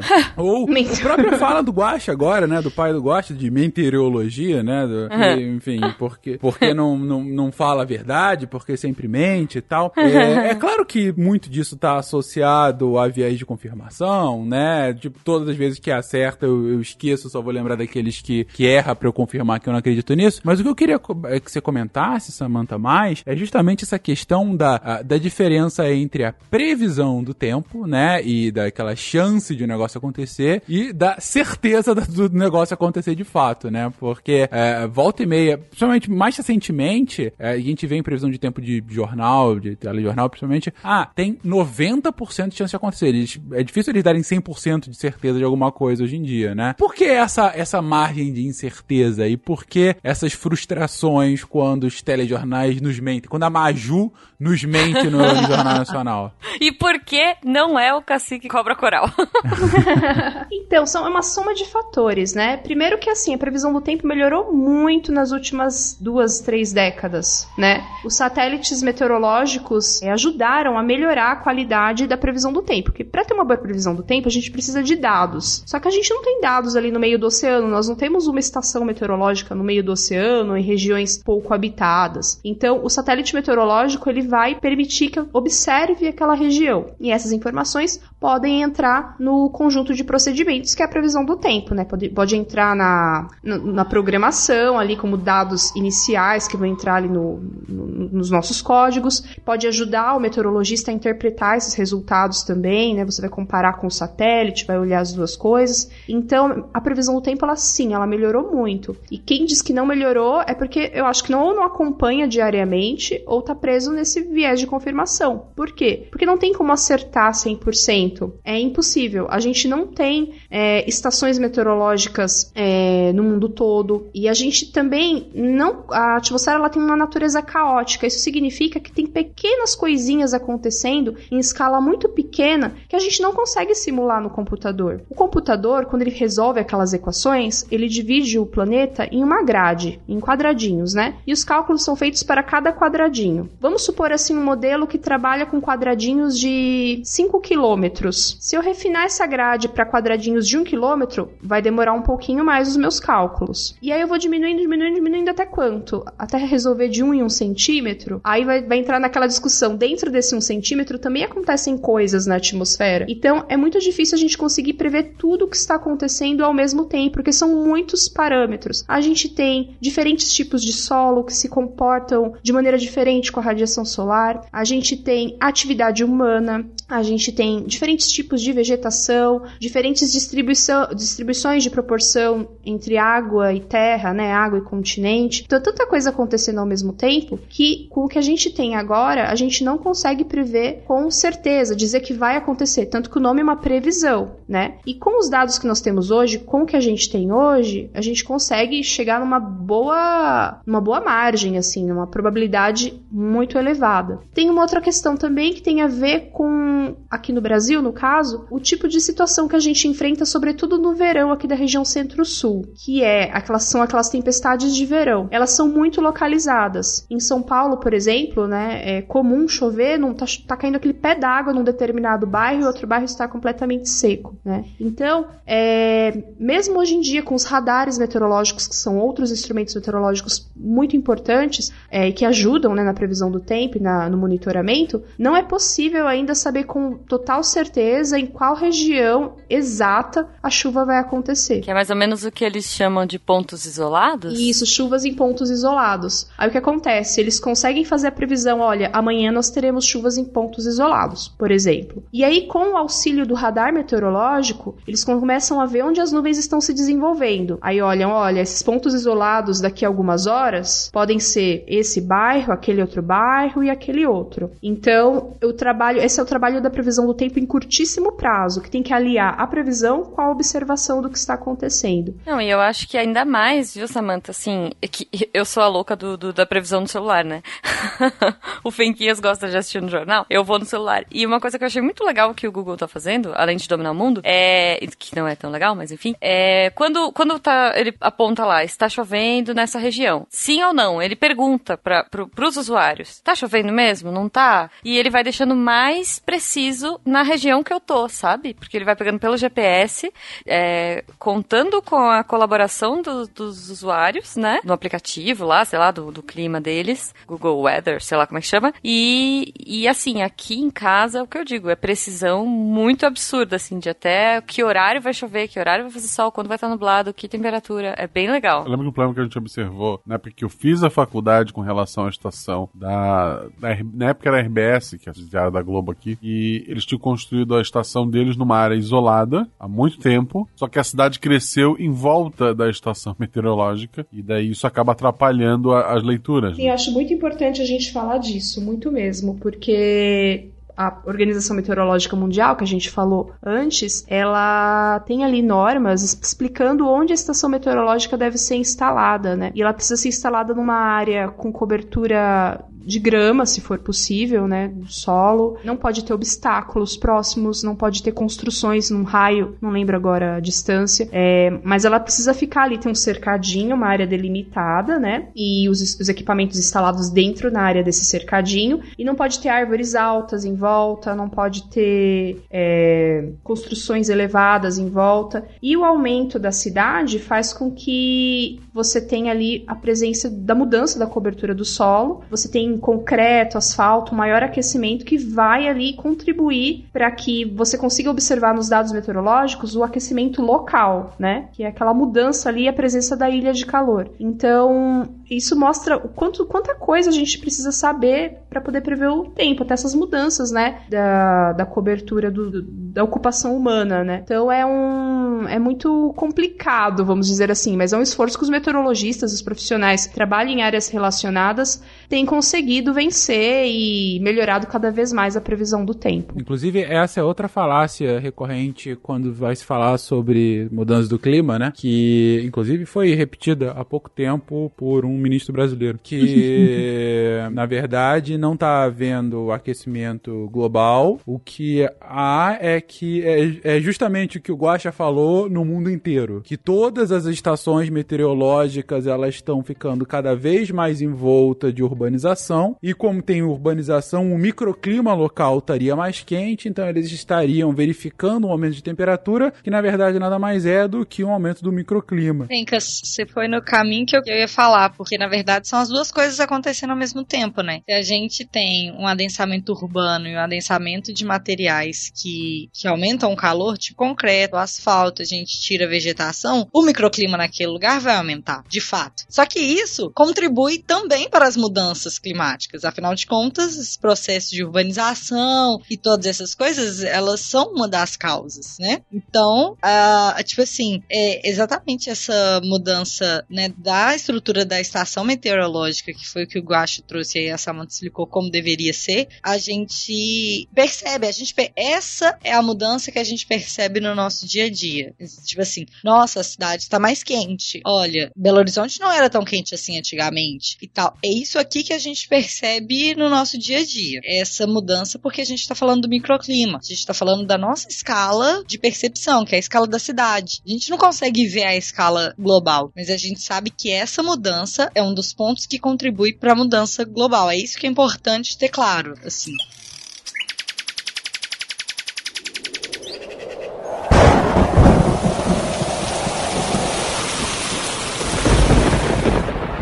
Acho engraçado porque eu saí da faculdade, eu fiz geografia, né? Acreditando no resfriamento global. Tudo isso era uma mentira, era um absurdo. É, porque, mas assim, a minha faculdade ela foi muito mais voltada para a área social da geografia. Então, todos os argumentos que, que eu ouvi que me convenceram não tinha nenhum dado da parte física. Era simplesmente, ah, porque os americanos malvados inventaram isso para que não cresça a, a indústria nos países em desenvolvimento, nos países pobres, eram todos desculpas sociais. E, e é engraçado porque é, tu te sentia melhor que os outros. Como é que eu vou assim, a gente. Porque quando tu tem é, essa história da teoria da conspiração, tu te acha o cara, nossa, tá todo mundo acreditando nessa loucura, quando na verdade é o oposto. E só eu sei disso, então eu sou melhor que todo mundo.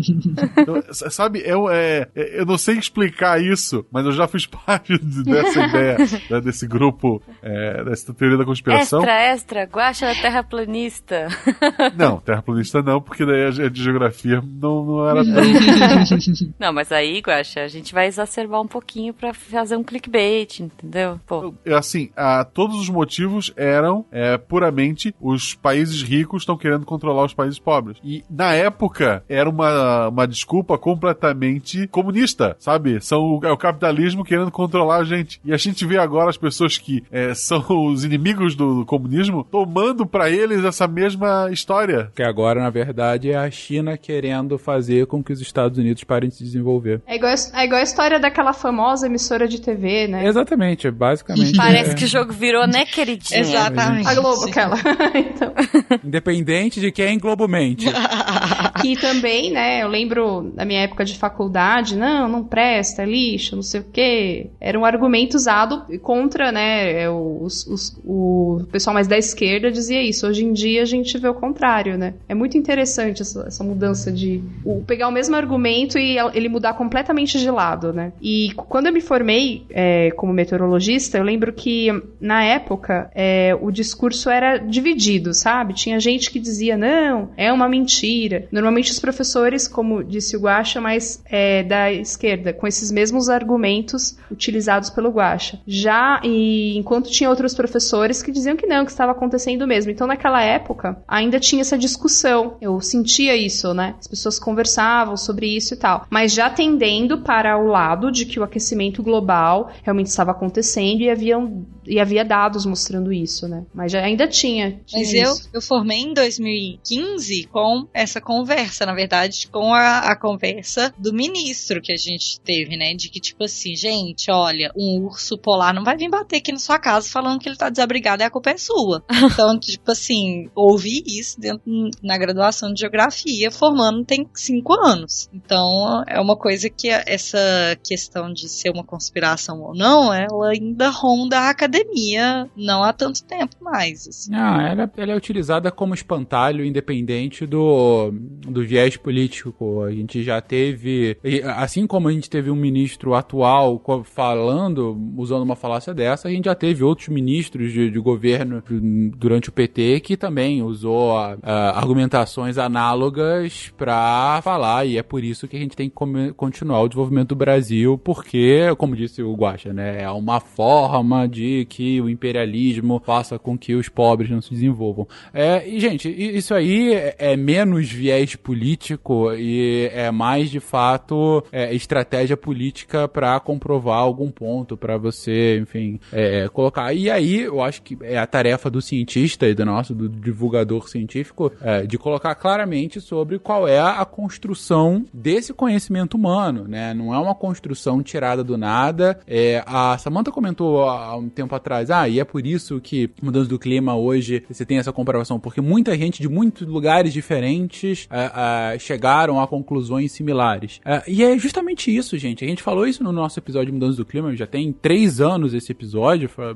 três não, quatro anos já, caraca, quanto quatro Caramba. anos já.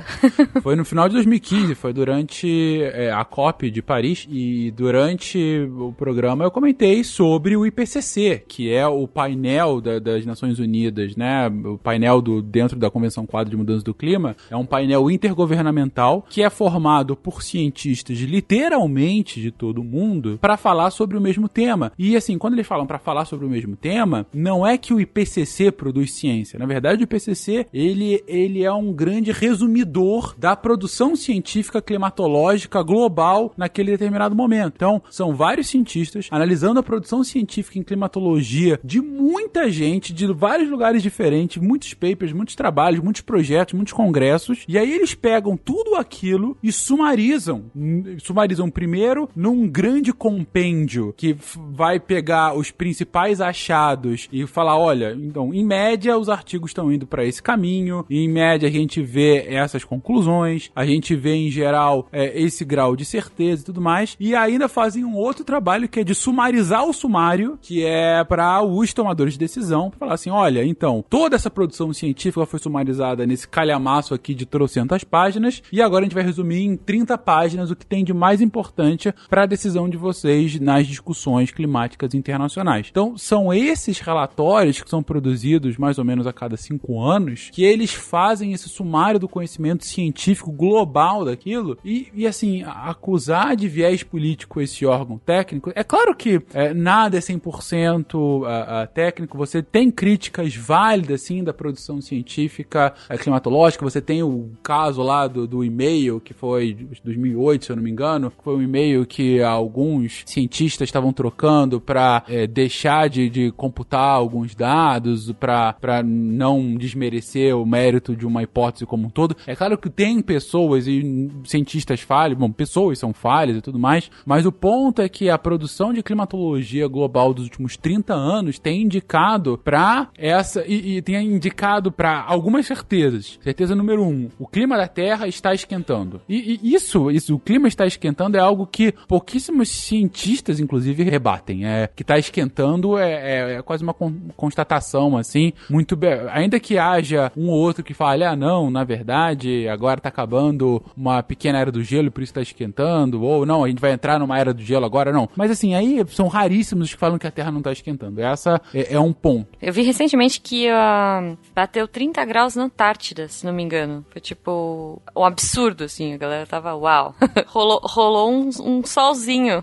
Mas, como a gente já viu nesse episódio, bater 30 graus na Antártida em si não significa alguma coisa. Não. Poderia ser uma anomalia é, naquele dia, ou sei lá, naquela semana, e aí bateu 30 graus. O problema é quando a cada verão você tem dois, depois três, depois quatro, depois cinco graus com 30 graus na Antártida, entendeu? Porque aí o que era uma anomalia começa a virar um novo normal. E essa é a questão da mudança do clima. É quando o que é anômalo, o que é outlier, o que é fora do normal, começa a se tornar cada vez mais o novo normal. Quando, por exemplo, você tem estações com muito frio e muito, muito quente, e aí fala, nossa, nunca fez tão frio, nunca fez tão quente. E aí, de repente, no verão seguinte, olha, tá fazendo tanto calor quanto o verão passado. Olha, antes eram 20 dias acima de 30 graus a média, eh, esse ano já foi 21. Olha, daqui a dois anos vão ser 24. Tem alguma coisa, você tá vendo? É uma tendência de que o, o extremo esteja virando novo normal. Ah, essa época de furacões foi a maior nos últimos 100 anos. E aí, ano que vem, é a maior nos últimos 100 anos. E aí, no próximo ano, é a maior dos últimos 100 anos, entendeu? Então, aí você vê que a, a própria noção de média histórica começa a cair por terra quando a gente chega na conclusão conclusão de que dos últimos 120 anos em que foram é, medidas as temperaturas globais, as 20 maiores estão nos últimos 19 anos. Então, assim, não é um outlier, não é que esse ano foi muito quente, não. Os dos últimos 20 anos, 19 são os mais quentes do mundo, da história. Só teve um ano realmente anômalo é, é, há uns 40 anos atrás. Então, assim, aí você começa a ver que, de fato, o que é excepcional tá virando novo normal. E aí a gente chega nessas conclusões.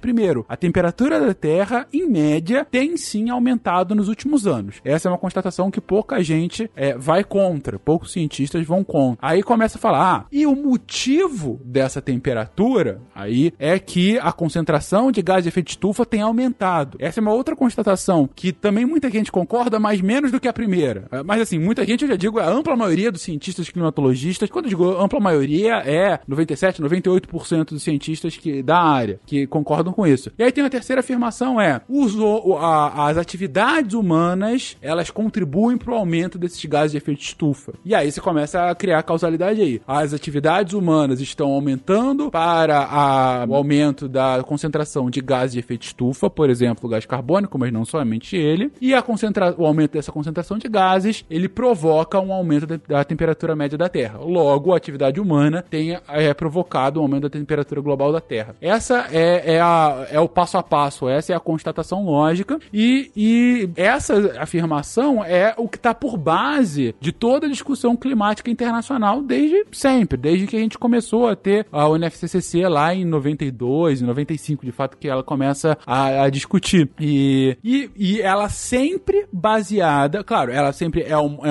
a UNFCCC, a Convenção Quadro de Mudança do Clima, é uma discussão política, são chefes de Estado e os seus corpos diplomáticos que discutem sobre o tema, mas sempre, sempre, sempre baseado em evidências científicas. Sempre. Então, você vai ver todos os relatórios da UNFCCC, todas as discussões da Convenção Quadro, todas as COPs do clima, que sempre no final do ano tem matéria sobre isso, você vai ver o relatório dessas convenções, eles sempre fazem alusão às discussões científicas que vêm desse corpo técnico que é o IPCC. Então, assim, é sempre uma coisa é, é, dando subsídio ao outro. E é assim que a discussão política ela tem que acontecer. E aí é um, aí opinião pessoal de Fernando. É, idealmente, toda discussão política deveria ser baseada em evidências científicas, o máximo possível. E uma discussão tão complexa como essa, se ela não for baseada em evidências, ela vira quem grita mais alto. E muitas vezes é o que tem virado nos últimos anos. É, muitas vezes são acordos extremamente complexos que caem por terra porque alguém gritou mais alto e contrariando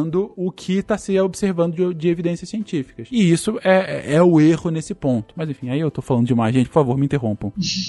o editor corta. Ah, tudo bem, pode ser também. É que eu me empolgo e eu começo a jogar um monte de coisa, desculpa. Não, poxa, é pra isso que eu estou aqui, Fenguinhas. Pra você poder falar bastante e eu falar bobagem. Ah, era pra isso? Era. A gente ia tomar o poder aqui pro nosso aqui. Ah, não, shh. Isso depois, Guaxa, calma. Mas é por isso que a meteorologia é tão fundamental, né? Assim, além de tudo que a gente comentou, ah, do, dos muitos usos que ela tem para muitas áreas da economia, você precisa saber da previsão do tempo para ter uma maior produtividade, para ter maior eficiência, para ter menores perdas, para ter menores mortes, ah, para ter maior qualidade de vida e tudo mais. Além de tudo isso, os estudos meteorológicos, eles são agora um dois, não o principal subsídio que você tem para toda essa discussão discussão sobre o potencial aquecimento da Terra, que, que é o que a gente está se observando. Só uma, uma dica aqui, eu acho que eu, no último SciCast de mudança do clima eu também comentei sobre ele, uh, e aqui nesse eu não estou entrando toda na discussão política como eu entrei no último, né gente? Até porque não era o caso, mas de qualquer forma, uma dica de um site que eu gosto muito, eu sempre sugiro ele, é um site, um site chamado Skeptical Science, é skepticalscience.com, a gente vai deixar o link aqui no, no post. É um site que existe já há algum tempo, tem mais de 10 anos, site e ele, dentre algumas informações que ele provê, uma delas é uma listagem de todas as falácias argumentativas contrárias ao aquecimento global antrópico, né, desse aquecimento global causado pelo homem. E aí eles vão argumento por argumento, eles comentam qual é o argumento, comentam qual é a construção e eles desconstroem o argumento mostrando as informações científicas. E é muito interessante porque volta e meia quando a gente vai falar sobre o tema, tem sempre aquela pulula aqueles vídeos daqueles, professores que sem produção científica, mas que vão a programas de televisão para falar sobre a falácia do aquecimento global, né? E aí eles vão e falam sempre os mesmos argumentos, argumentos frágeis uh, do porquê que a ciência estaria é, é, equivocada, né? Por que, as construções estão equivocadas. E, e nesse site você vai ponto por ponto, infelizmente só tem em inglês, não tem tradução para o português, mas para quem conhece, enfim, quem não conhece, a gente pode ajudar qualquer coisa que vocês quiserem algum apoio nisso, mas tem ponto por ponto e é a origem da falácia, qual é a construção e como desconstruir essa falácia a partir de argumentos científicos. Uh, você que quiser uh, convencer o amiguinho uh, de, desse ponto é muito legal. Você que quiser saber mais sobre o assunto, vale muito a pena. É uma leitura muito boa para quem curte o assunto e é uma fonte muito rica de informação científica de climatologia para quem curte o tema. Penquinhas, eu vou resumir e vou criar um slogan, tá? Se, ó, eu, eu, tô, eu tô muito empreendedora hoje. Se algum, se alguma faculdade, tá? Se alguém quiser usar, fica à vontade, que é assim, ó, meteorologia, dois pontos, das roupas do varal ao aquecimento global. Exatamente, pronto. Nossa, eu, eu adorei até, gente... Alguém faça uma camiseta. O pessoal do IAG, USP, fa faz a camiseta e sai na frente das outras universidades, hein? Tem que def defender onde eu me formei. Adorei. uma, um varalzinho assim. Tô imaginando aqui já o desenho da camiseta. Sensacional, Ju. Sensacional. Então, o principal, que foi porque você ouvinte ouviu esse programa até aqui, sim, leve guarda-chuva. Sempre. Sempre.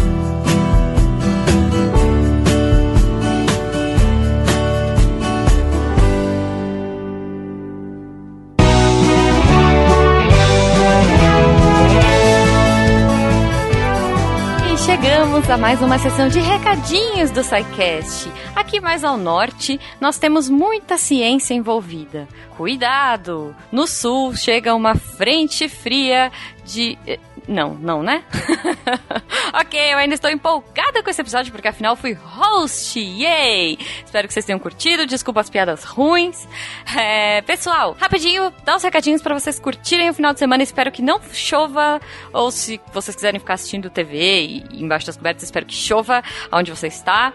Enfim, espero que o tempo seja aquele que vocês desejam. Bom, recados rápidos então. Vamos lá. Primeira coisa, se você quiser falar com a gente, aquela coisa, fala que eu te escuto, uma coisa mais pessoal, contato Se for uma coisa para todo mundo, se você quiser compartilhar, se você quiser mandar gifs, memes e afins, você pode mandar no post desse episódio. Entra lá no Portal Deviante, acessa o episódio e comenta. Com certeza a equipe e outras pessoas ficarão felizes de conversar com você. Se você quiser conversar com a gente de outras formas, tem as nossas redes sociais, arroba Portal. Esperamos vocês, esperamos o amor de vocês. Falando em amor, se você quiser mandar mais do que amor, se você quiser mandar uns din-dins pra gente, você pode a partir de um real no nosso patronato pelo Patreon, Padrim e PicPay. E claro, se você quiser ficar chique ciência, você pode ir lá na Mitou Camisetas e comprar uma camiseta da Marie Curie, do Einstein com a língua de fora, do Kiss. Enfim, tem muita coisa legal lá, tem muitas estampas bacanas. Entrem, comprem as camisetas e ajudem a gente a tornar a ciência mais divertida. Mais que isso, eu quero dar um recadinho muito bacana. O Luciano Abel, um ouvinte nosso, muito querido, um beijo para você, Luciano. Ele pediu pra gente divulgar, olha só, um trabalho de um amigo dele que é game designer, o Thiago Jungis, acho que é Jung Espero que seja. ele lançou um financiamento para um RPG que, cara, é muito legal, sério, bem bacana, assim. É, rapidamente, contando a história, né? O Thiago e a esposa, eles se tornaram pais de uma menininha fofíssima chamada Emma, e ela foi diagnosticada dentro do espectro do autismo. Então, eles foram lá como bons pais, pô, estudaram, pesquisaram, fizeram um monte de coisa, e como um game designer, ele não poderia deixar de fazer um projeto muito bacana. É, então, ele desenvolveu aí o Amigo Dragão, que é um RPG com o intuito de ajudar crianças autistas a interagirem com o mundo. Então é muito bacaninha, assim, gente. É, tá no Catarse o projeto. Se vocês puderem entrar lá, dar uma olhadinha. Se vocês puderem ajudar, poxa, eles vão ficar super felizes com certeza. E eu achei um projeto muito fofo. Não deixem de entrar, procurem lá no Catarse, Amigo Dragão. Provavelmente o Tarek vai pôr o link aqui no post. Se ele não colocar, shame on you, Tarek. Bom, fora isso, eu não vou me alongar muito, né? Eu gostaria de convidar a nossa lindíssima Deb para falar um pouquinho para vocês dos textos da semana semana, porque, pois é, a gente tem podcast todo dia, tem conteúdo incrível em áudio, mas, como dizia o Tarek, tem os textos também. E nada melhor do que a nossa super editora-chefe para contar um pouquinho para vocês quais são os textos da semana. Então, vai lá, Deb.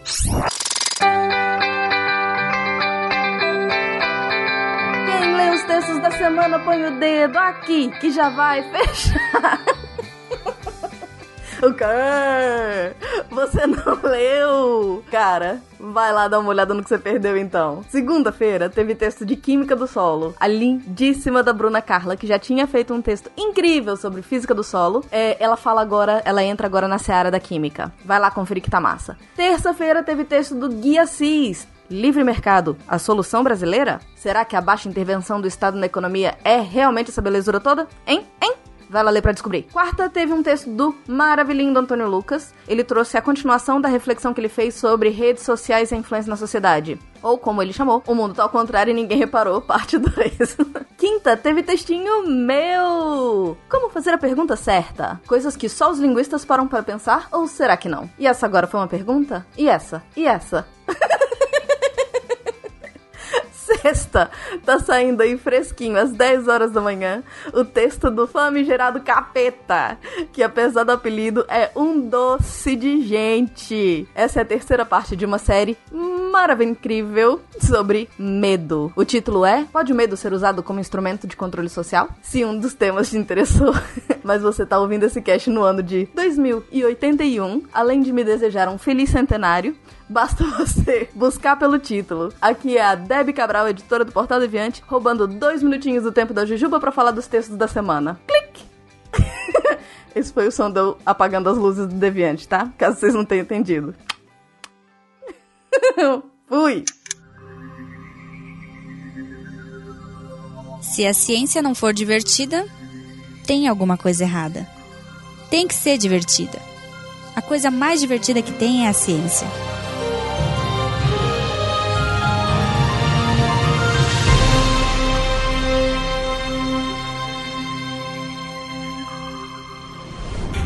Este programa foi editado por Tapcast. Edições e Produções de Podcast.